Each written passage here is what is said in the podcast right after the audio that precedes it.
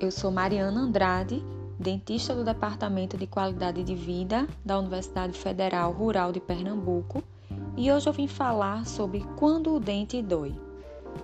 Bem, o dente é um órgão que faz parte de um sistema complexo, e cada parte desse sistema tem uma função importante para o equilíbrio bucal.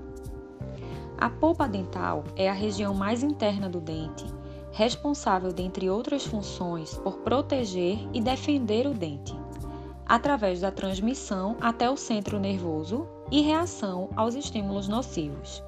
Ou seja, os estímulos, quando atingem a polpa dental, diretamente ou indiretamente, através dos canais que ligam o esmalte, que é a porção mais externa do dente, à polpa, causam a dor. Então, a dor de dente ocorre como consequência dos problemas que afetam os dentes e as estruturas de suporte. No Brasil, de acordo com o último levantamento de saúde bucal, o SB Brasil, a dor de dente tem alta prevalência e pode ser considerado um problema de saúde pública. Mas quando o dente dói? Os principais fatores que causam dor de dente são a cárie, as doenças periodontais e os traumatismos dentários.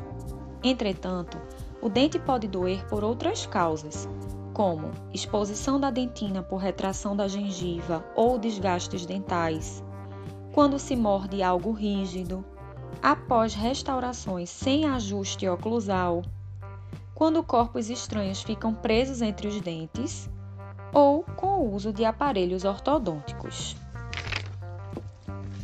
A dor de dente é um agravo de grande impacto na saúde pública, podendo resultar em dificuldade para dormir, restrições alimentares, prejuízo de atividades de lazer e desordens psicológicas, relacionadas com a diminuição da autoestima e a ausência à escola ou ao trabalho.